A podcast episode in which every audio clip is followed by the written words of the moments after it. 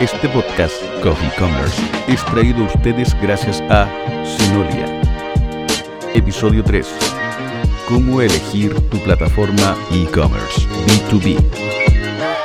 Hola a todos, bienvenidos a este nuestro tercer episodio. Tercer episodio ya, cómo avanza el tiempo. Tercer episodio de nuestro podcast Coffee Commerce, tu dosis de e-commerce a la vena. Cuando tenemos un proyecto de implementación de un sitio e-commerce B2B, la elección de la herramienta es una parte muy fundamental dentro de, dentro de este proceso de implementación.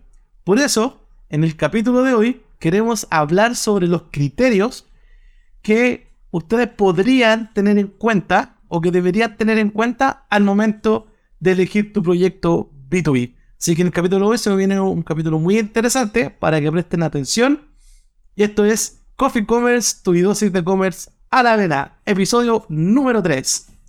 ¿Cómo está, don Alex? Bien, se va. ¿Y tú? Bien, muy bien. Me extrañaron el episodio pasado, parece, ¿ah? Sí, sí, mucho, mucho. Tú lo puedes saber. bueno, como para los que nos vienen recién incorporándose a, a nuestro podcast, yo soy Sebastián Riquelme, developer en, en Sinolia, empresa que, que nos permite estar acá. Estoy también junto con Alex. Alex es nuestro big boss, nuestro jefe, el CEO de la empresa. Así que sigue, se presenta usted mismo. No sé. Sí, claro. Eh, soy Alexandre Perachon, eh, el CEO de Sinolia Chile. Y soy francés, obviamente. Entonces, perdonan el idioma. Eh, en, empezamos hace dos años aquí, ahora, al día de hoy. Y, ah, pero Sinolia es un grupo internacional, tenemos sedes en, en Francia, Canadá, en Latam, con la empresa aquí en Santiago. Y estamos aquí para ayudarles a, a trabajar sus proyectos e-commerce, entre otras cosas. Así que agradecer a Sinolia, quien hace presente, quien, quien apoya esta iniciativa para poder transmitirle a ustedes todo este conocimiento. Eh, nos presta la oficina, el equipamiento. Es que es muy ent- entretenido este proyecto, así que Sí, sí, así que gracias, gracias Sinolia por, por eso, por prestarnos. Y bueno, como dije en el episodio pasado, bienvenido nuevamente a tu oficina. Así que gracias. le damos. Para comenzar, pero a mí pues, dijimos en la introducción que en el capítulo de hoy vamos a hablar sobre los criterios que deberíamos tener en cuenta al momento de una implementación, ya sea de un cambio o, o de un nuevo sitio de una plataforma de e-commerce B2B. Pero antes de, de- de tocar ese punto, me gustaría saber, eh, en tu experiencia, en todos estos años trabajando esto, ¿qué es lo que gatilla? ¿Qué es lo que hace ese clic en las empresas al momento de decir, ya saben que nos damos para más, necesitamos un nuevo sistema, necesitamos un nuevo e-commerce, o, o simplemente a lo mejor puede ser, no sé, una refactorización, o puede ser, le ponemos más al Eh, sistema. es una muy buena pregunta porque, como todos lo saben, imagino, eh, el e-commerce B2B en general, este mercado es muy atrasado en comparación con su equivalencia en B2C. Com- ¿cierto? Eh, claro. Es obvio para cualquier empresa de vender en línea en B2C, pero en B2B no lo es tanto porque, bueno, hay- para contestarte, hay, hay varios criterios por los cuales las empresas hacen un, un proyecto. La, pero las muchas empresas en B2B piensan que no es posible. ¿Ya? De hacer un proyecto B2B, porque piensan, ah, debe ser complicado, etc. Entonces, es para mí. Sí, por varias razones. Porque no están acostumbrados, piensan que eso no se puede digitalizar. Entonces, la primera um, razón por las cuales las empresas hacen proyectos B2B es porque un competidor empezó a hacerlo. Entonces se dan cuenta, "Uh, para competir tengo que ponerme al nivel, porque si el competidor innova y, y, y hace un clic así, se dan cuenta, ah, pero es verdad, mis compradores son millennials, entonces eh, son acostumbrados a, a comprar en línea, entonces esperan eso en vez de mis correos o mis Claro. archivos Excel. Eso me suena un poco hoy en día a lo que estamos viviendo en la actualidad sobre la inteligencia artificial. Salió uno y empezaron a salir el resto. Claro, el resto. y de a No poco me la gente se va a dar cuenta de que Claro. oh, quizás lo necesito, porque si no voy a atrasarme. Entonces, es un, un- quedé rezagado. claro, es es un primer criterio. Y otro, otro es que los clientes de estas, embres- estas empresas están acostumbrados en comprar en línea. Entonces, tú compras en el Mercado Libre, tú compras en cualquier marketplace, sitio B2C, en tu vida personal, tú vas esperando de tener esta misma experiencia en, en todos los- los lados, ¿cierto? Entonces, eh, hay una expectativa de los clientes de poder, no sé, de que sus proveedor- prove- proveedores se digitali- digitalizan, ¿cierto? Sí, pero tú cuando, cuando te refieres a, a los clientes, principalmente como a los usuarios, no, no a los usuarios, pero a la gente que trabaja en la empresa, que espera esto, porque como dices tú, a veces somos más millennials los que quieren, Sí. y esto de, de- de llevar la experiencia B2C a B2B, o sea, si por ejemplo eh, a mí me toca comprar en alguna tienda para la empresa, eh, cada vez espero que esta experiencia de compra por la empresa se parezca más a la experiencia que yo tengo en compra en Sí, porque de manera personal. Porque es práctico, entonces tú vas a esperar que se puede hacer ah, de esta forma, Claro. ¿cierto? Entonces eh, es una expectativa totalmente normal. Entonces hay, hay, hay muchas empresas que se mueven eh, a implementar un sistema así para, para no perder sus clientes. Porque si no, el competidor lo hace, eh, se capta el, eh, el mercado. Entonces es la segunda, creo, razón por las cuales hacen eso. Una tercera que he visto varias veces, que un poco más chistoso, es que eh, hay muchas empresas que, que son familiar. Entonces está creado por el papá, el hijo, ¿ya? Entonces cada generación construye una capa. La primera está haciendo una bodega, después hay más bodegas y la generación después va digitalizando la empresa porque se dan cuenta de que son millennials, no son, no sé, no, eh, eh, tienen, quieren abrirse a otros desafíos, saben que hay que hacerlo. Entonces, pasa mucho en empresas familiares que se digitalizan porque ya tienen la fuerza de su negocio, de su red, de todo. Quieren llevar su negocio al siguiente nivel. Sí, exactamente, exactamente. Quieren dejar su huella en la, en la empresa. Exact sí, totalmente, totalmente. Claro. Entonces- de esto quiero dejar mi huella, quiero Sí. digitalizarla, quiero ir llevar esto un paso más allá. Exactamente. Y hay, bueno, eh, el mercado digital B2B se, se abrió en estos años, pero hay algunos precursores, eh, empresas que empezaron a intentar a vender online em, hace, no sé, 10, 15 años atrás, que eran como precursores.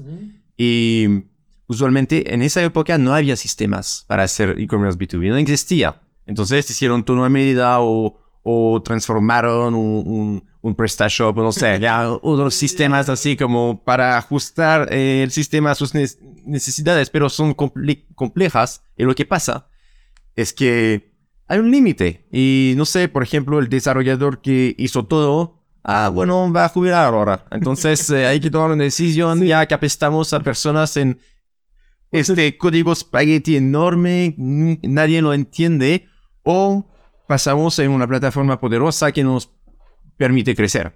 Porque eso pasa mucho que los proyectos B2B eh, siendo como mm, complejos, usualmente hay muchas customizaciones y cuando uno empieza de la mala plataforma, eh, es muy difícil mantener y usualmente uno se queda como atrapado, como chica, no sé cómo se dice. ¿ya? Sí, sí. Y eso, eso da la impulsión para cambiarse, porque eh, es aún más fácil para estas empresas porque ya saben que hay un mercado, ya saben cómo vender en línea y ya saben cuáles son sus problemas. Entonces, partir de Claro. una página con... me, me respondiste lo que te da claro, lo que te decir que efectivamente, si yo ya tengo algo, eh, ¿por qué cambiarlo? O cómo saber que lo necesito cambiar y no que puedo potenciar a lo mejor lo que ya tengo. Si es que ya trabajo en línea, todo, claro.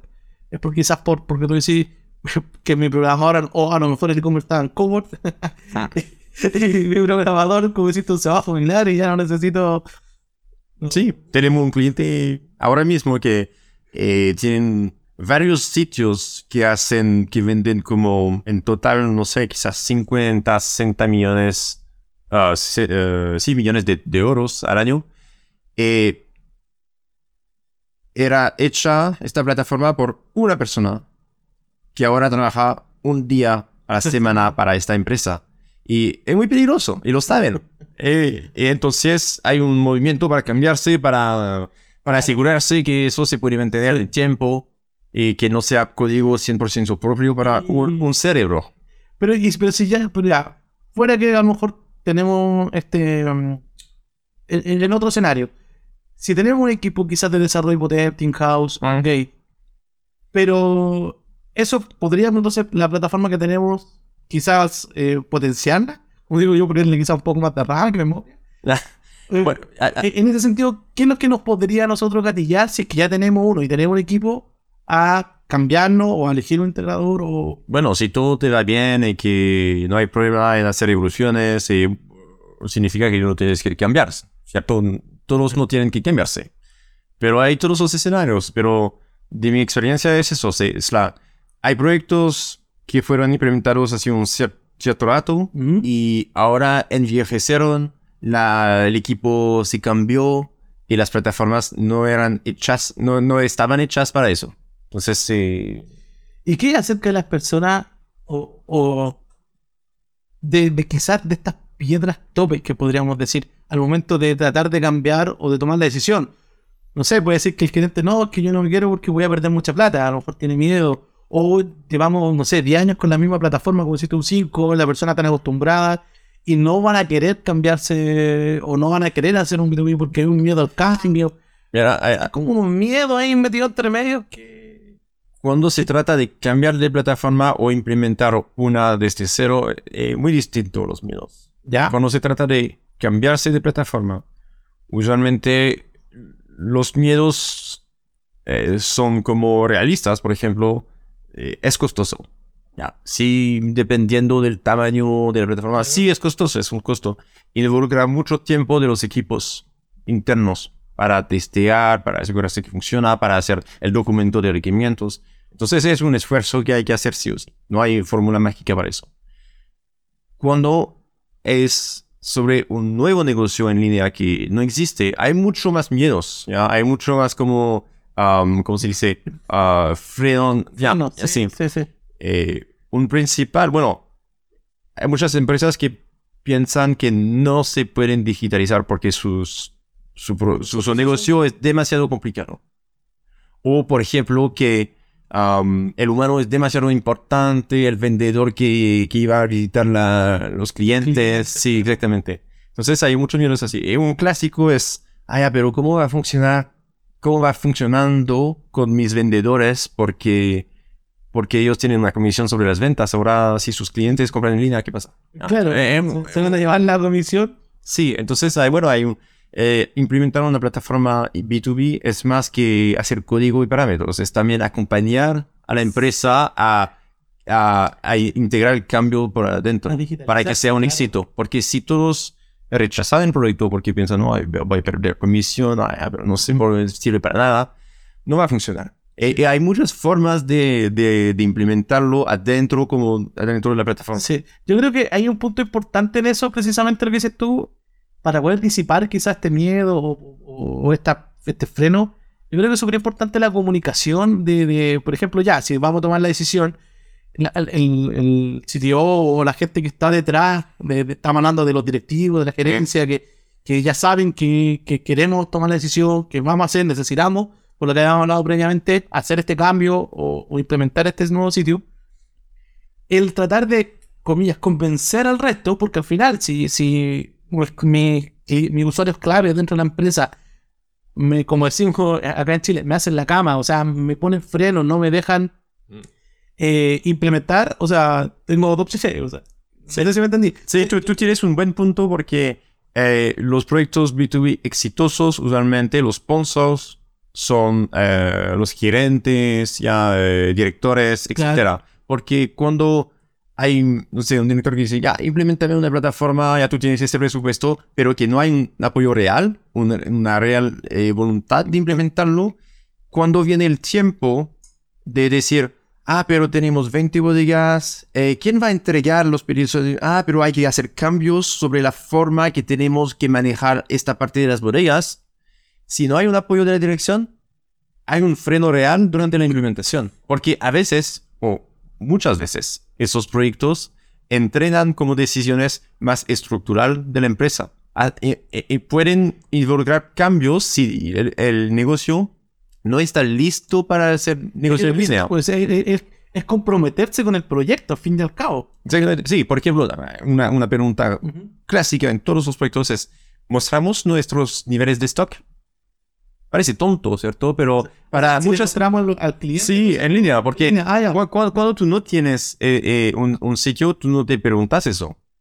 Porque no ven tu stock, entonces te llaman, ah, ya tú tienes stock, eh, un stock de este producto. Sí, sí, Tengo. ya. No te voy a decir, ya. tengo 10, 100. Pero sí, pero sí, pero un e-commerce B2B es un proyecto de autoatención. Entonces el cliente, tú quieres darle un máximo de información para que él pueda eh, hacer su, su, pedido. su pedido sin tomar tanto tiempo de tus equipos. Entonces significa darle su precio, darle su stock o alguna información de disponibilidad, pero eso es una decisión complicada para la mayoría de, de- de las personas, de, de la- de los negocios, porque es una información estratégica.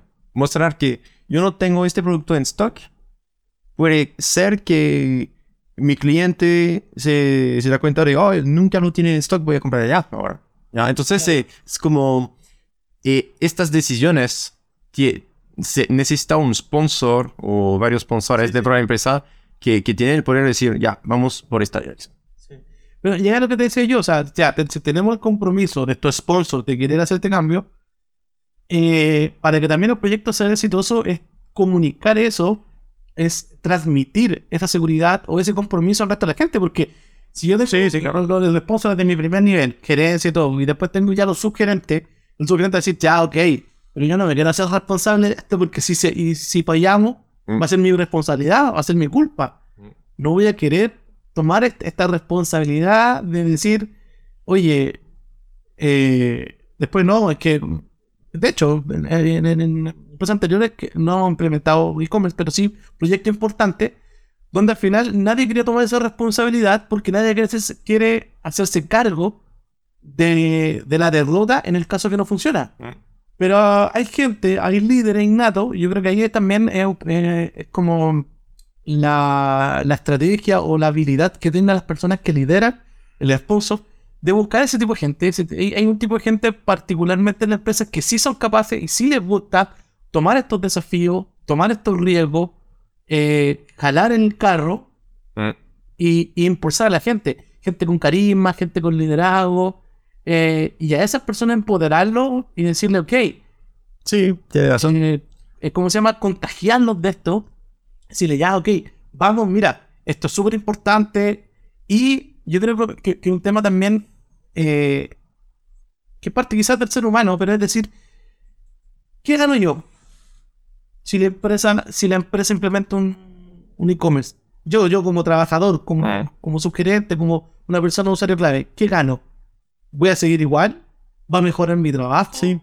Es todo la, la- la- el acompañamiento al cambio de, de los equipos y la, la forma de trabajar. Porque la, la idea de estos proyectos es liberar tiempo a la gente para que ellos se puedan concentrar en tareas de mayor valor, que sean más interesantes para ellos. El tema del- de los comerciales con la comisión, eh, esa, Claro. esa parte, esa parte, porque usualmente eh, es muy común que los vendedores usualmente van a guardar la misma comisión si su cliente compra en línea. Entonces, eso es como una motivación para empujar a sus clientes a usar la plataforma, porque a ellos le liberan tiempo, a la empresa liberar tiempo al vendedor, sí, y puede abrir nuevos clientes. Entonces, todos ganan.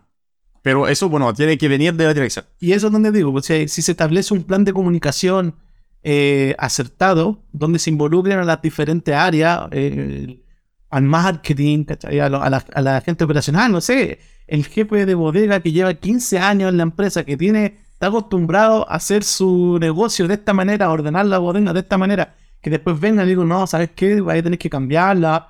Y no se incorpora esta gente clave a, a estos usuarios, los que yo users, que normalmente se, se denomina el término, que son estas personas que, por último, que le- uno le pregunte y, y tomar en consideración quizás esta, mira, lo podemos hacer así, o cómo lo haces tú, ¿cachai? ¿De qué manera, pues, De, de todas formas, estos key users se involucran en la implementación del proyecto. claro? Eh, Exactamente. eh, es, eh, claro, mi, mi tema es lo que dice Obligatorio. eh, es, es convertir a esta gente clave en que usen.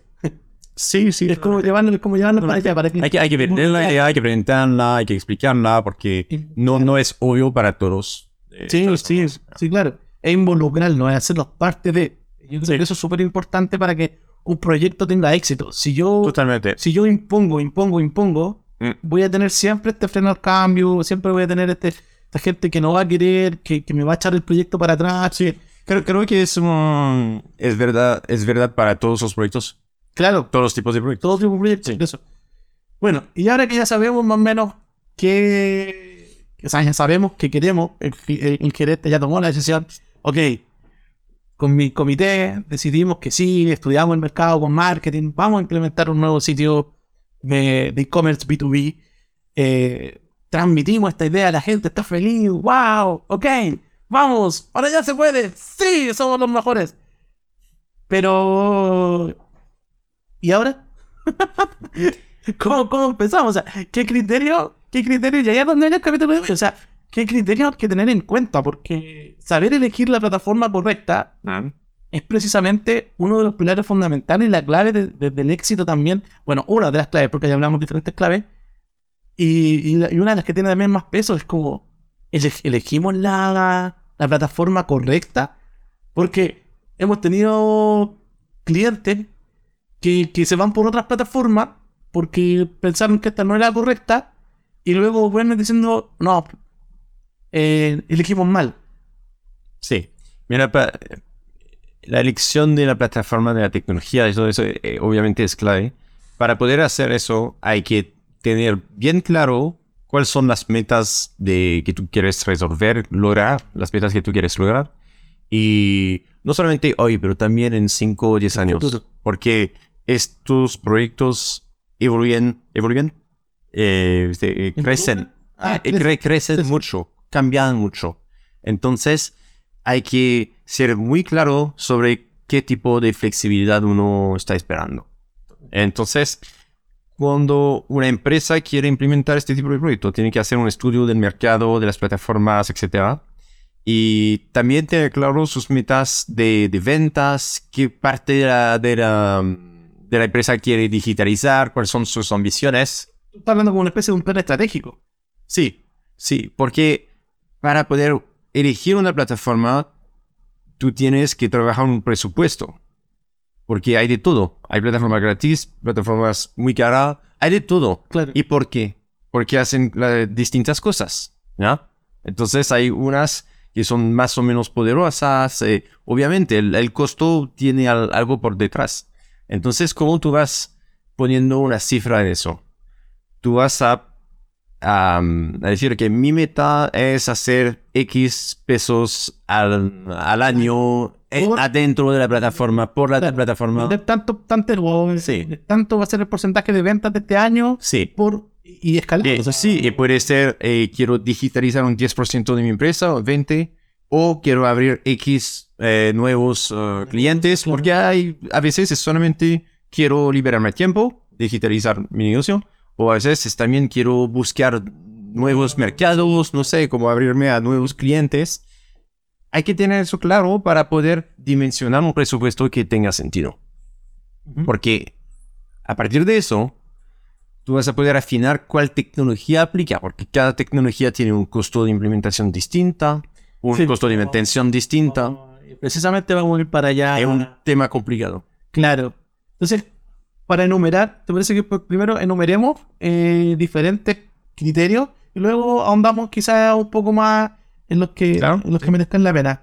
Mira, yo creo que eh, quizás tomar en cuenta para poder elegir este, este nuevo sitio, esta nueva plataforma de e-commerce B2B, las características funcionales que a lo mejor pueda tener esto en función de, como dices tú, de lo que nosotros queramos, eh, a dónde queramos llegar como empresa. O sea, por ejemplo, un catálogo, los catálogos de los productos, visibilidad. Es decir, que si a ciertos segmentos de los clientes yo le vendo ciertos productos, a otros segmentos no. O, o listas de precios, eh, ¿cómo se llama? Sí, es un tema importante, el pricing en general. El pricing, si, porque B2B Ah, se basa precisamente en eso. Sí. Ciertos segmentos les voy a vender. Y eso mismo, la segmentación de los clientes. Claro. O sea, si puedo o no puedo crear grupos de clientes y a estos grupos asignarle un descuento, en fin. ¿Qué pasa si empezamos a crecer? ¿Cuántos volúmenes, cuánto es la cantidad de SKU que va a tener, eh, que puede soportar la, implementación? Sobre todo si tenemos eh, productos con muchas variantes. No sé, eh, vendemos ropa, polera, que, que la variante del, del, tamaño, que del color, en fin. Si vamos a permitir, por ejemplo, el tema de las cotizaciones de, de presupuesto. Que usualmente siempre es un aspecto de un proyecto B2B. Cotizaciones, bueno, vamos a hablar de eso. Claro, que me, que me mandan, no sé, normalmente te mando el correo y te devuelven, el- te devuelven el correo en el Excel con, con los precios. Bueno, encima te mandan el, el Excel con los SKU, con los puros SKU. Porque Sí. como ya son cliente, mira, te mando estos SKU la cantidad. Eso también, si, si el sistema lo permite o no lo permite hacer. La- los roles y la jerarquía de los. En la parte del frontend, de los clientes. Que es una gran diferencia con los proyectos B2C. Exacto. Y también en el backend. También. que también vamos a hablar sobre sus criterios, eh, los flujos de pago. Si hablamos de los precios, también de los flujos de pago. O sea, que, que dependiendo de este tipo de cliente, si ya le tenemos, ya tenemos eh, crédito, Sí. vamos a- normalmente Sí, es que los- Los, sí, usualmente es por crédito. Sí, Entonces, ah, a veces se trata de integraciones, a veces no hay de todo. crédito, crédito, cheque, en fin. Eh, un punto importante que quizás la gente no lo va a entender mucho, es que cuando yo se lo digo ahora, los flujos de trabajo, los workflows, Eh, no- quizás no se te viene mucho a la mente. Es un- es un- sí, porque es un concepto abstracto. abstracto. Sí, pero yo prefiero em, explicar como complejidad de negocio. Cómo vas digitalizando tu complejidad de negocio, pero también es abstracto. Pero porque se materializa de distintas formas según cada cliente, cada proyecto. Un poco complicado de explicar, pero veamos pues. Sí. Luego tenemos otro, otro grupo de criterios, por así decirlo, que ya que, que, que no tienen tanto que ver con las características funcionales que Eh. necesitamos los módulos, sino que ya de la plataforma en sí. Por ejemplo, la plataforma, este sitio de e-commerce, ¿es nativamente B2B o es un B2C con esteroides, por ejemplo? Como dices tú, a lo mejor tenemos un B2C y queremos ponerle, Sí. queremos ponerle para- La mayoría de las plataformas es- están hechas así. el apoyo del editor. Editor, digamos que es, eh, para los que, que no nos vieron nuestro primer episodio, que los invitamos a que lo vean, donde hablamos sobre los eh, las siglas, y en el segundo, sobre todo, también hablamos precisamente de los editores.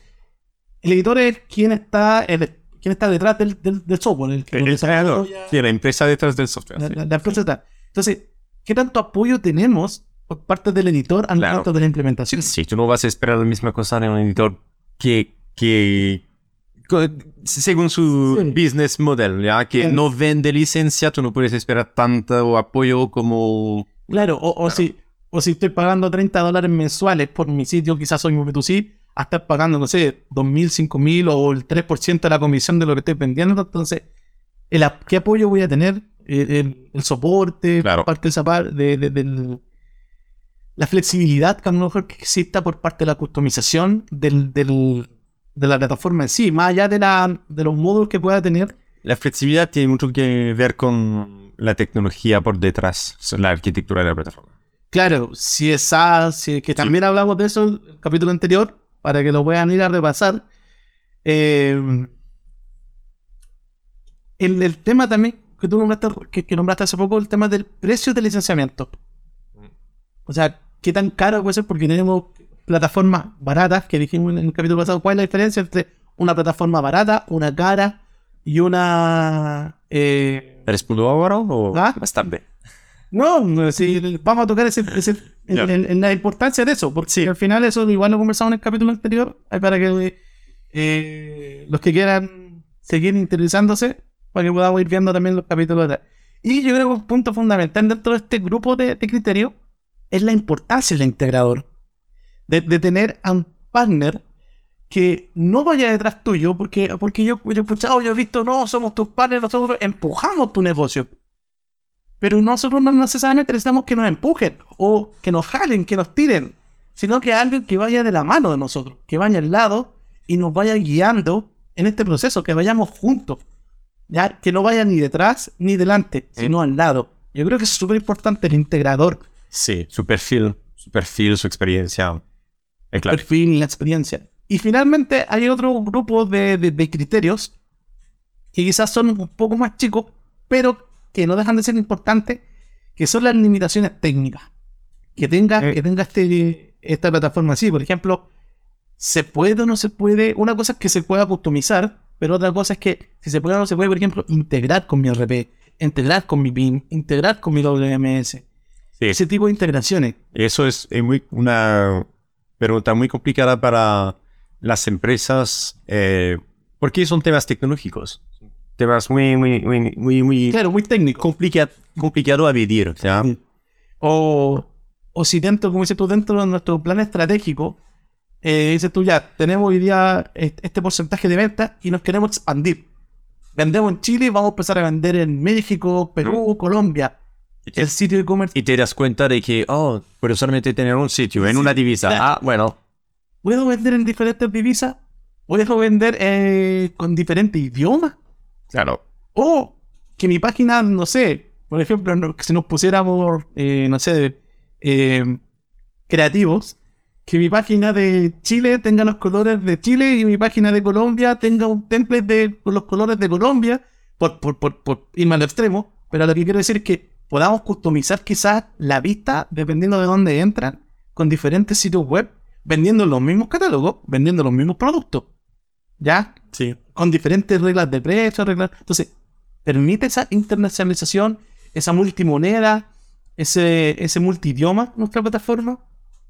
Y, y finalmente, yo creo que, que, que- una, una limitación técnica que si es que nuestro negocio es B2B, porque hoy en día, claro, tenemos un B2C, el B2C es que lo quieren convertir en B2B.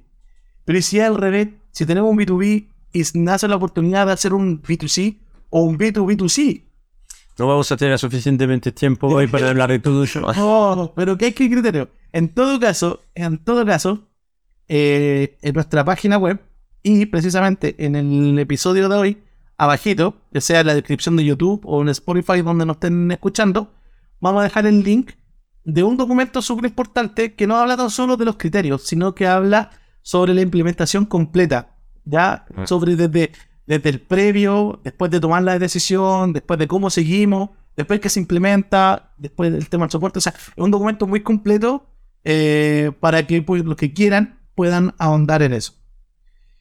Pero eso, Bueno, ¿cómo es esto? Hay muchas ¿cómo empezamos? Partamos con, la- con los temas funcionales, que quizás es lo que Ya, a la gente le, a la Sí, gente sí, le- le-. O sea, puedo tener, o qué importancia tiene, no sé, el, el catálogo. Ya, eh, eh, bueno, es, es muy, muy simple eso. Usualmente, am, negocios B2B eh, no venden necesariamente los mismos productos a los mismos clientes. A veces pasa que son personalizados. Ya vendo como cajas de pizza. Ya, bueno, hay hay el logo de mi, mi cliente, por ejemplo. O porque pasa mucho de que en, en, en empresas industriales am, tienen distintas líneas de productos y hay ciertos profesionales que van a cobrar eso, ciertos profesionales que van a cobrar eso y no quieren mostrarle todo. Entonces hay, eh, es importante poder segmentar em, por tipo de producto, por tipo de cliente o de grupo de cliente, etcétera, etcétera. Entonces sí, eso es un punto clave y hay que asegurar, bueno, si es necesario hay que asegurarse que es posible porque técnicamente si la plataforma no lo permite por defecto, puede ser complicado implementar eso. Puede ser complicado porque se trata de indexación, se trata de búsqueda, se trata de, de- de temas que van al corazón de la plataforma y si es necesario es mejor asegurarse que la plataforma cumple exactamente con los, con los requisitos, requisitos, Requisitos, claro. eh, desde el principio. Claro, por poner un ejemplo, un- una de las, de las empresas con las que yo comencé, que no vamos a, a dar publicidad nada, pero se dedica, es un holding, que se dedica a la venta de productos, una de las empresas, por ejemplo, a la, productos de, a la, a la venta de productos para el riego, ¿ya? Riego, riego tecnificado, por ejemplo, Mm. para agricultura, pero otra empresa del holding, por ejemplo, esa empresa vende válvulas, válvulas de agua, pero otra empresa de ese holding vende también productos eh, hidráulicos, pero para la minería, por ejemplo. Entonces, Mm. venden las mismas Claro, válvulas, sí. pero se las venden a las mineras. Sí, no tiene nada que ver. Y, a las melenas no le voy a vender los aspersores que le voy a vender al, al, al que riega. O sea, Y, al y pas- y agricultor. pas- y pasa mucho eso. Pasa Claro. mucho. Y precisamente a- al respecto de eso están las listados de precios. po. Porque, por ejemplo, en, en- en esa empresa, en la- ya, ya, por ejemplo en la parte de riego, no le voy a vender al instalador quizás el mismo precio del producto que a un distribuidor o que a un cliente final quizás. Sí, bueno, el tema del precio es como clave central, eh, lo más importante del proyecto B2B, porque si tengo una, una plataforma de e-commerce B2B sin el precio del cliente, el precio negociado, Precio negociado. usualmente no tiene tanto sentido. Y siempre es un tema eh, que estresa a nuestros clientes porque ellos saben que tienen un pricing complicado. Porque siempre las empresas tienen pricing complicado. Porque así es. No hay nada que hacer. Ya hacer todo- todos tienen el pricing. no sería todo sería fácil. ¿verdad? Sí, porque, B2B, porque ah, tú, tú, empiezas, tú empiezas tu negocio y tú vas a decir, ya voy a tener descuentos 10% para Gold, eh, no, para Silver, 20 para ya y ya.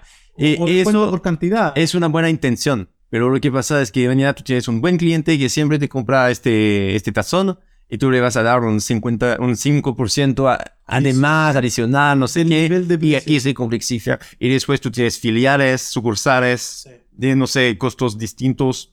Por por ejemplo, proyecto. O por proyecto, quizás. por proyecto, puede ser también por geogra- geográficamente, cuando hay una empresa que tiene línea de- líneas de producción en distintos De- países, Claro. que los costos son... Sí, tú produces este mismo vaso eh, aquí o en China o no sé qué, no es el mismo costo, entonces dependiendo de lo, dónde tú lo envías, etc., se complexifica, eh, se complexifica. Se complica. Sí, ya, se- Ya, bueno, ya. Es más complejo. Eh, sí. Entonces, entonces hay siempre un miedo de, "Ah, pero no, podemos integrar nuestros precios, ¿ya? Claro. Pero siempre hay una forma de hacerlo, pero hay que elegir una plataforma que sea suficientemente flexible, porque te puedo asegurar que cualquier plataforma que sea B2B o B2C, hoy, en la mayoría eh, de los casos, no se puede usar el pricing nativo de la plataforma para integrar un pricing de cualquier negocio aquí. Claro. Porque no cumpla, porque no funciona, porque el ERP no es suficientemente poderoso para extraer todo, no es suficientemente inteligente para dar la- las reglas que, o, o la plataforma no es suficientemente desarrollada para integrar estas reglas. Hay miles de, de razones por las cuales no va a funcionar al tiro. Entonces es muy clave tener una plataforma súper flexible en este sentido. Sí, que eso va a hablar un poco también de la flexibilidad. Y yo te, te- te hablaba yo un poco eh, en, en respecto al tema de precios, porque te habla- te hablaba del, del tema de, por ejemplo, los proyectos. Porque de repente, eh, volviendo al, al tema que decía yo de la empresa que, que le vende a los productos agrícolas, por ejemplo, llegaba una empresa que iba a instalar. O sea, iba, por ejemplo, no sé, yo soy agricultor, tengo 10.000 hectáreas y quiero, voy a plantar, no sé, cebolla, por, por ejemplo. Entonces voy a llevar a un... O sea, voy, como voy a querer ir directo a la empresa, por ejemplo. Pero la empresa va a decir, no, velo con este distribuidor porque además él, tiene, él tiene instaladores. Mm. Y él te va, te va a cotizar el proyecto completo. Claro. Pero no tan solo lo va a ver con él, sino que también lo va a ver con la competencia, con mi competencia. Entonces al final, ahí va la relación partner con mi distribuidor de decir, oye, ya mira, te doy un 10% más para que nos ganemos este proyecto. Claro, sí, un esfuerzo común. Un, un esfuerzo en común, tú bajas un poco, yo también me bajo otro poco, la cosa que vayamos en común para poder ganar este proyecto, no sé. Sí. Y ese precio queda negociado. Mm. Y luego de eso, y aquí quiero linkearlo con la, con la siguiente funcionalidad. Si ya tengo los precios negociados, por proyecto, por lo que sea, eh, el tema de las cotizaciones, el tema de- de- del, del presupuesto, de- a, lo que, ¿a qué voy yo? Como, como te decía, por ejemplo, bueno, lo comentaba incluso un poco antes del- de, de comenzar el episodio, esto que voy a cotizar, si ya tengo los precios negociados, Es que, es que el tema de la cotización, cotización es una palabra que significa muchas cosas diferentes dependiendo de las empresas. Hay empresas que, mm, que, que, que usan la palabra cotización solamente para emitir un documento con el precio del, del cliente para, venta, sí, sí. para que él pueda validarla y hacer un orden de compra. ¿Es una cotización? Sí. ¿Hay una negociación de precio? No. ¿Ya? ¿Ya? Entonces, eso es un tipo de cotización. Entonces, por ejemplo, en, en una plataforma... Que justo a- como dice tú, ese tipo de, de cotización, ¿qué lo hace? El encargado de compra va un Excel con los 10.000, con los 5.000 productos y ni siquiera los productos, los puros SKU y la cosa es que necesito estos 100 SKU con estas cantidades y se lo manda por correo al vendedor, que en realidad el vendedor lo está vendiendo, lo que está haciendo tomando eso, lo mete al sistema, saca el, el Excel de vuelta con los precios o el papelito, el PDF, se lo manda para que recién ahí el encargado de compra venga, jefe, fírmeme el cheque. Exactamente. Entonces, cuando tú tienes la plataforma e-commerce B2B bien integrada, si tú quieres eh, ahorrar tiempo a tus equipos, bueno, tú tienes tus clientes, tienen una cuenta, tienen sus precios.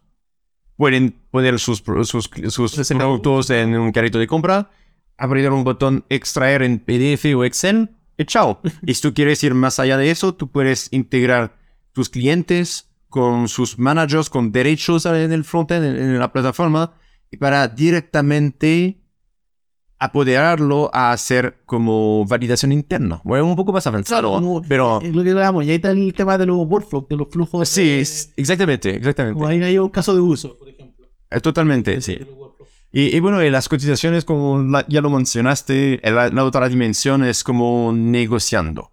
Entonces, ah, eso eh, es siempre un- pequeño desafío a digitalizar, no porque técnicamente es complicado, pero porque las empresas no están listas a cambiar su forma de, de hacer esto, porque es muy humano, es un proceso humano, sí. Ah, ya, ah, pero esto un extra por ciento aquí, pero ¿qué podríamos hacer? Bla, bla. Bueno, y tiene que dice, es que yo no tomo la decisión, la toma mi jefe, dame un precio para llegar, para llegar bien. Sí. Y al final corta y su jefe es el mismo y ya, listo, ya, sí, lo aceptaron. Totalmente. Entonces, en cada proyecto se digitaliza una de forma distinta. A veces se digitaliza la mitad o se transforma un poco, pero siempre hay que intentar de mejorar este proceso. Pero es muy, muy eh, específico a cada, cada proyecto. Y es lo que, y, es lo que te comentaba antes. ¿Y qué pasa si tengo, por ejemplo, que cotizar, no sé, 10.000 productos o manejo un inventario grande de 10.000 productos? El eh, mi sistema debería ser capaz de manejar un gran volumen de SKU, sobre todo si tengo, como decía yo, diferentes variantes de los productos. Quizás a lo mejor mi catálogo no es tan extenso en, en, en productos, pero sí, eh, por ejemplo, volviendo al tema de, de los riesgos, para que la gente esté entendiendo, por ejemplo, unas personas que estos que hacen Tiene 20 radiaciones. que la boquilla es más chica, que la boquilla es más grande, que lanza un metro, que lanza dos metros, que lanza 10 metros, y lo único que cambia, la boquilla quizás todo el resto es igual, Claro. y es una variación, o un poco más alto, un poco más chico. Sí. Entonces, la- Sí. la- Mira, el tema del volumen de productos es importante, creo, si o trabajas con una plataforma e-commerce que es chica, ya, muy barata, o porque tú tienes millones de SKUs, o no sé, medio millón. de- o- a- aquí viene el problema, usualmente. 10.000, 20.000 no es un- un- una cifra desafiante, es como un promedio, yo diría. Y ah, también hay que tomar en cuenta de que ah, en una plataforma B2B no es, no digo que no es importante, pero no es tan importante la ficha de producto, los listings, eh, tal cual, porque los compradores, los clientes de la plataforma ya conocen tus productos la mayoría del tiempo, ¿cierto? Entonces hay una funcionalidad clave que usualmente se, se- olvidan la- las empresas, que es el, la, la- la posibilidad de comprar rápidamente con un formulario, con, no sé, cargar un archivo Excel, importar una lista de 500 productos y pum, y comprarlos sin tener que ir al listing o del buscador. Y, y eso es más clave, en mi opinión, de que una lista, una ficha de producto bonita, etc. En la mayoría de los, productos, de los proyectos. y que para eso, para eso precisamente, es otra de las características que puede tener nuestros funcionales, que puede tener nuestra plataforma, es eso, es manejar los atributos precisamente de los productos. De, de el color, eh, estas variantes, cada variante es un atributo de producto. Del tamaño, Sí, color. pero eso eh, no es específico al B2B, ¿cierto? En el B2C tú tienes que hacer la- las mismas problemáticas, entonces creo que no es un diferenciador, pero sí hay que tomarlo en Hay cuenta. que- eso, Claro. hay que- pero me refiero a que la plataforma permita esto. Si es que no tengo también, y que de lo que vamos a hablar en el próximo episodio, si es que no tengo un PIN, por ejemplo, que me pueda administrar eh, todo lo que hablas tú, de las fichas, los productos, de, del- de los atributos, de lo alto. En fin, Sí, un tema de madurez del mercado eso, porque nadie conoce a- al PIM, bueno, es otro tema. después vamos a hablar el próximo episodio, así que va a estar súper interesante. Tenemos expertos en PIM que, que van a hablar el próximo episodio sobre eso. ¿ah? Pero bueno, eh, y ya más o menos, bueno, eh, hablamos de, de, de- de esos, de los, de los roles que tú hablabas, de, de lo que hablamos un poco de los, de los roles y los derechos los, de, los usuarios. O sea, Sí. el que se mete como B2B, por ejemplo, a la plataforma, lo que hablamos recién, yo el encargado de compra, Eh, subo el documento, subo la cotización. Por otro lado, tengo a alguien que me la va a validar. Y, por ejemplo, me, me pasa que, que, imagínate, nos pasa acá, cuando nosotros queremos comprar un computador. Ya, el que, uno de nosotros, el que está encargado, va, se mete a la página de retail, sube y agrega el carro de compra. Y te dice, ya, Alex, está listo. Entonces tú tienes que decirle, ya, dame la clave, dame el usuario. Te metes con el mismo usuario, con la misma clave para poder hacer el pago. Porque yo no le voy a pasar la tarjeta o lo que sea, por ejemplo. Tengo otro rol, el rol del pago. Y después, eh, que el tema de la factura o que el tema del despacho. Entonces, dentro de una empresa B2B, hay diferentes roles. Entonces, mi plataforma permite esa segmentación de roles del cliente. Sí, eso, eso es la diferencia entre el B2B y el B2C, es que los clientes no son personas, son empresas que tengan varias personas. Entonces, como ya lo explicaste, am, bueno, e- e- es un tema que es importante, pero es más importante en proyectos con clientes como mm, grandes, con grandes empresas estas empresas piden este tipo de funcionalidad. Las pequeñas usualmente no, en verdad. Como una empresa de 10, 50 personas, usualmente no te pregunta, oye, quiero distintos roles o... Pero, Pero las grandes... roles de los clientes. Sí, sí. Sí, Mira, en grandes empresas, o por ejemplo, si tú tienes clientes que tienen sucursales, etcétera, ellos van a, a ser interesados en tener, por ejemplo, si tú tienes sucursales, poder conectarse y ver todas las facturas de cada sucursal, pero tener gerente en cada sucursal y empleados en cada sucursal para hacer distintas Toma la- una especie de jerarquía dentro del Sí. cliente. Sí, es, es, eh, sí, hay, aquí hay la noción de rol, de que uno puede ver, hacer, etcétera, a qué nivel, y también la noción de jerarquía de empresa, entonces tener, um, si no ya worldwide, y si no ya Chile, si no ya Francia, si no ya allá, entonces como cliente, como Sí, como entonces cliente. tú puedes- porque usualmente dentro de tu ERP tú tienes esta información y tú vas a hacer estar en contacto con distintas personas que se encargan de distintas áreas. O por ejemplo, al encargado de compra de. Al encargado de compra del, de, la, de la casa matriz, por ejemplo, que le permitamos hacer compras en nombre de la sucursal, por ejemplo. Sí pasa también, sí, claro. Que Sí. con la, la- la- la- Sí, con los precios de la sucursal, porque el- las sucursales quizás tienen distintos precios. Sí, claro. Es una complejidad que es muy complicado integrar en un sitio, en un sistema que no está hecho para el B2B desde la base. Porque el cliente es un objeto, no sé cómo decirlo, eh, hablando como código informático, un objeto como eh, al corazón de la empresa. Entonces, reemplazar eso y poner esta estructura con derechos, con honores, eh, muy complicado. Es muy Eso, complicado. sería importante que él sería importante que lo, lo, lo soportara. El, el- Sí, y, y por otro lado también tenemos los roles del backend, de, la empresa en sí. sí, y también su estructura en general. Por ejemplo, tú, sí, sí, sí, sí, la persona que tiene este sistema e-commerce también tiene una empresa con sucursales, con distintas marcas, pre- presencia en distintos países. es muy probable que empiezan con un país o una marca y después crecen. Porque, no sé, otro país, Colombia, decir, ah, oh, tienen una plataforma funcional, se integra con nuestro ERP, bacán. Queremos el mismo, ¿ya? Entonces, aquí viene la, la importancia de poder segmentar, diferenciar las funcionalidades, los datos, porque en Colombia no van a querer los mismos productos, no van a querer, no sé, los mismos precios, obviamente no tienen los mismos clientes. Y esta flexibilidad de poder segmentar en el backend lo que cada uno puede ver según su equipo, su empresa, etcétera, es algo que no se puede implementar una- en una plataforma que no está hecha para eso. No se puede implementar. O eh, un Frankenstein. No sé. Y para terminar esta parte de las características funcionales, porque hoy estamos entretenidos, el tiempo pasó volando, eh, los flujos de pago, por ejemplo. Eh, Eso es muy simple, en verdad, porque la característica, característica del B2B es que se paga por crédito. Entonces, usualmente hay algo así, Claro. algún sistema a inventar con el ERP de, no sé, eh, interrogar, interrogar, no sé, Interrogar. interrogar el, el ERP, por ejemplo, para conocer el, el crédito del cliente al momento de la compra o no. Ah, ya, ya. Entonces, no es tan complicado. Para el RP, el crédito. Sí, que por ejemplo, sí. Son, son temas simples, en verdad. Sí, son diferentes, Pero pero... interrogar es como, RP, dime. Algo así, ¿Cuánto sí.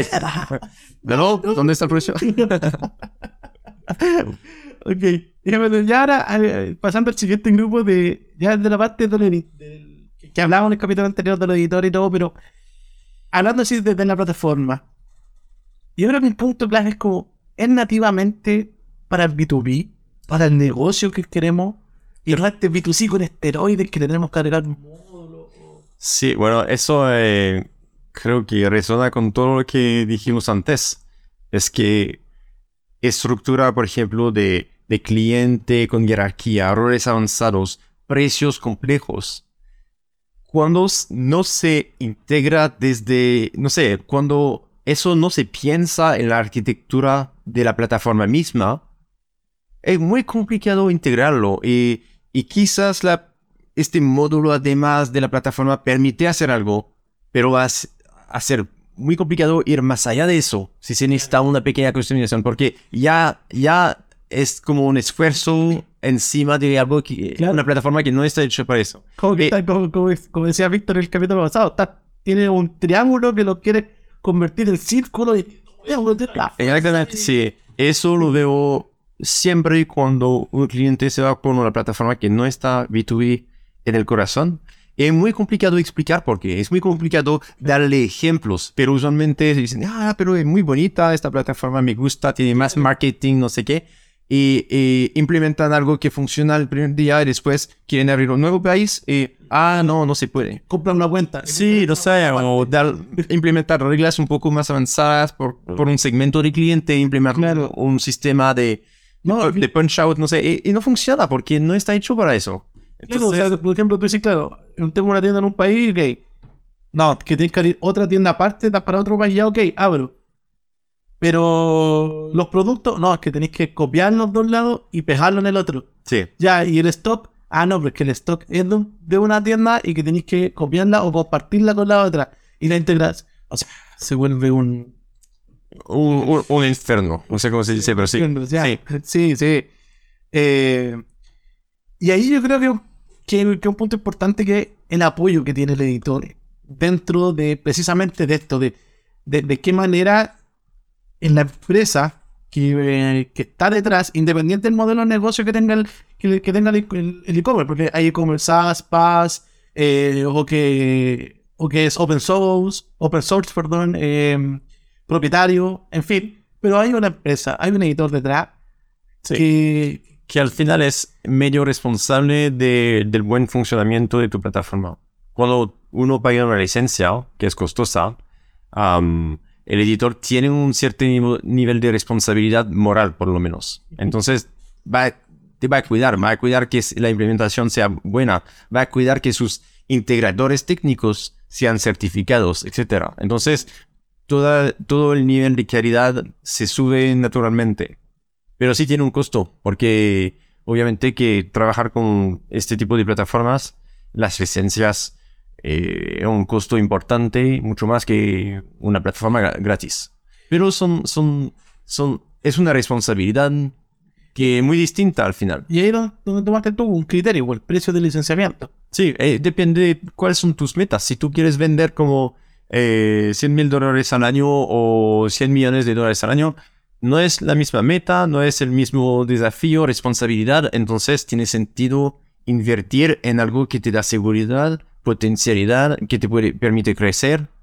Y versus algo que ya está chico desde el principio, tú, te, tú estás solo, la calidad del código es como más o menos.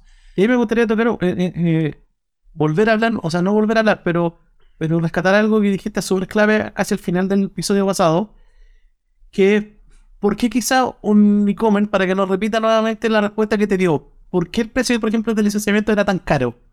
No sé, que una licencia cuesta X monto y la gente dice, oye, pero ¿por qué esto es tan caro? Sí. ¿Por qué, ¿Qué es lo que te dijo ese ejecutivo de Sí, es un, es un editor que me había eh, ¿Te dijo? me, me dijo algo que, que me, que me hizo sentido, es que al final eh, el costo se alinea con la responsabilidad que tienen. Tienen la responsabilidad de asegurarte que la plataforma sea estable, poderosa, etc.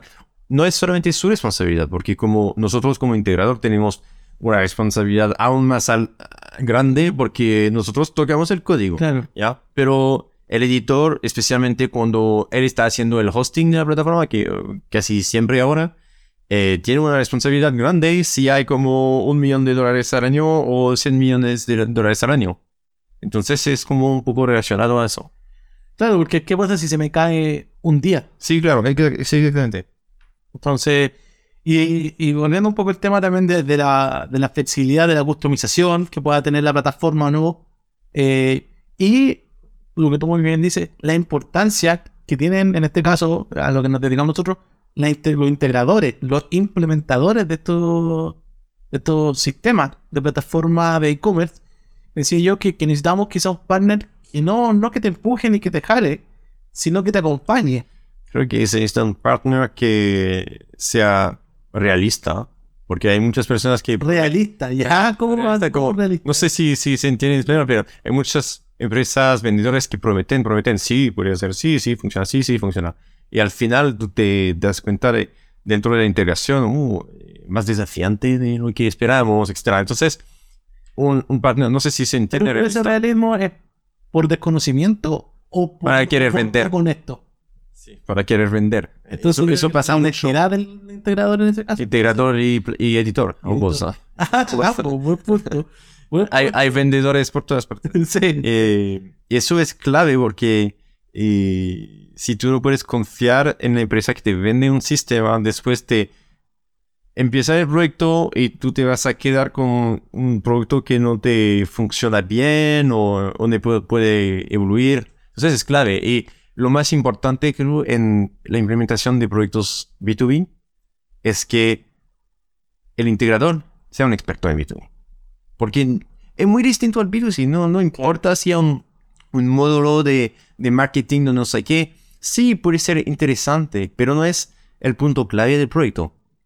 El punto clave es que los precios de los clientes se integran eh, y que, que también eh, el integrador entienda el negocio Eso te decir yo. de la empresa. ¿Qué tan involucrado está, o, sea, o, o a qué nivel se puede involucrar ese integrador en el negocio en sí? O sea, eh, eh, eh, en, como dices tú, que entienda mis dolores, que entienda mi negocio y en función de eso me diga así que esto sí se puede hacer o esto tú lo haces de esta forma, pero la experiencia nos dice que lo podrías hacer de esta otra. Claro, Y eso, y eso significa a lo mejor que no te voy a vender el módulo que tú querías que yo te vendiera. No, es que yo quiero este módulo porque este módulo, ah, no sé, fuegos artificiales, colores y todo. Ok, te lo puedo vender, pero no te va a servir. O sea, sí, totalmente. Sí, no, es clave que el integrador entienda eh, su negocio. Muy clave. Porque eh, el desafío de un proyecto e-commerce B2B es integrar, como digitalizar el negocio, aterrizarlo dentro de una plataforma. Entonces, con, no sé, cambiando cosas, ajustando, haciéndolo mejor para que sea lo más estándar posible, pero también que corresponda al negocio. Entonces, sí, el integrador no es experto en la plataforma y en, en B2B en general, claro. no funciona, no, no se comunica, no usan el mismo idioma. Exacto. Eso es lo más importante para mí. Ser un verdadero socio. Sí, claro. Pero, Y ya en, en- en- en el, en el otro grupo, de hablando ya de las limitaciones técnicas, que yo creo que esto da, da para un capítulo completo, que es sobre, por ejemplo, las integraciones, la automatización, las automatizaciones. Si la plataforma nos permite integrarnos a otras, o sea, yo creo que si, si tú quieres implementar un e-commerce B2B y que no te puedas integrar con tu RP, no te puedes integrar con tu PIN, con tu. O sea, Sí, a, a mí me, me, me impresiona la cantidad de empresas que nos contactan y que nos explican que su e-commerce de hoy no se entera con su ERP porque no lo, lo- lo- lo- lo lograron. Es como, ¿cómo que no lo lograron? ¿Cómo, cómo, cómo puede ser que no lo lograron? ¿Cómo? No, ¿qué tenemos que hacer? No es que tiene que ir el vendedor o el encargado a apretar el botón para que se descargue en Excel, porque no lo va a descargar solo, y que después lo tengo que lo tiene que copiar, lo tiene que pegar en el FTP para que yo me meta nuevamente al e-commerce y apriete el botón Sí. y lea ese FTP. El tema, el tema es que hay muchos... am, creo que la culpa es más del integrador que no tiene expertise suficiente para, para digitalizar flujos de datos, para, para um, automatizar todo eso. Porque al final es una responsabilidad integrar eso, porque son flujos claves y necesitan buenas prácticas de código, buenos conocimientos de cada plataforma, etc. Sí. Entonces hay, hay muchas empresas que no han hasta este punto porque el integrador no tiene, no sé, lo- no sé si se, se dice en español, pero eh, suficiente para integrar eso. O porque, no sé, no, sé, porque eh, realmente no, no estoy seguro. pero-. Por eso digo que yo creo que ese es un capítulo yo completo de hablar de las integraciones de- con todo lo que se puede integrar en un e-commerce B2B. Sí, claro. Podemos integrar prácticamente lo que queramos, automatizar prácticamente todo, pero el punto es, como te decía, no, yo quiero integrar esto, pero ¿te va a servir? Yo quiero automatizar esto. Te puede costar 100 automatizarlo, pero la ganancia va a ser de 2. Entonces, y ahí es la importancia del integrador, por eso ya hablar un capítulo completo de lo que es la integración, las automatizaciones, en fin. ¿Qué es lo que se puede integrar? ¿Qué es lo que se debería integrar? ¿Y qué es lo que realmente no vale la pena integrar? Sí, yo creo que es como un poco de eso. y tú, Renata, tocaste un punto de sobre eh, lo que hablábamos de los países. Si nuestro e-commerce permite este multidioma, este multi-currency, este- Sí, eh, es dentro del tema del crecimiento, la flexibilidad de la plataforma, ¿cierto? Como, bueno, en, en, en LATAM no es, usualmente no es tan importante porque la mayoría de los países hablan español. Pero en otras partes del mundo, para empresas grandes con, no sé, eh, con negocio afuera de, de LATAM, sí es un tema importante de poder internacionalizar. Y no es solamente poner Google Translate por encima del sitio, ¿ya? No, no, no. es que tiene una traducción real. Sí, especialmente si... por- sí, Sí, porque también hay el tema de traducción, pero también eh, el tema de oferta. Sí, sí, o de oferta según el país o de divisa también. Eso no se inventa, tú no vas a convertir tus precios. No, no funciona así. O que el sitio en, en la parte, no sé, al occidente lo, lo muestro de izquierda a derecha, pero estoy vendiendo en países que leen de derecha a izquierda y Ah, sí. un sitio al revés, por así decirlo, para lo que estamos acostumbrados nosotros. Mm, Entonces, que, que la plataforma te permita eso. Y, y ya el, el último punto, ya para, para, para ir cerrando, es. Ok, hablamos de que, de que sea un B2C, que le pongamos esteroide Ah. y lo convertamos en B2B. Pero, ¿qué pasa al revés? ¿Qué pasa si yo tengo un B2B y quiero transformarlo en un B2B2C, por ejemplo? O, o tengo una pequeña, no sé, soy un holding y tengo una pequeña área de negocio que lo quiero convertir en un B2C. Perfectamente válido.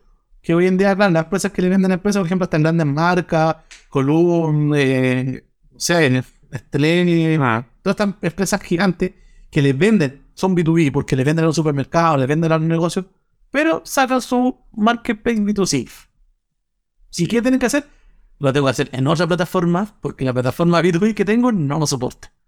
Es un tema súper complicado porque depende de cada situación. Una plataforma B2B puede ser B2C, porque al final el B2C es un, un modelo de negocio más simple que el B2B. Entonces, sí es más fácil de ir del B2B al B2C, eso sí.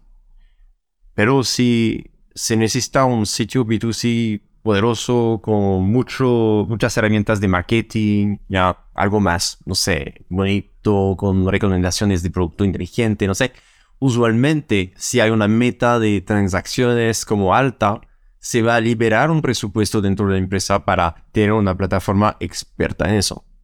Lo que pasa mucho es que una empresa que está haciendo, no sé, una empresa que hace eh, 90% de su, su negocio en B2B, va a enfocarse en un sitio, en un sitio B2B. ¿no? Y después de dos años, no sé, ah, eh, su equipo va, va a pedir, ah, queremos una presencia B2C en online.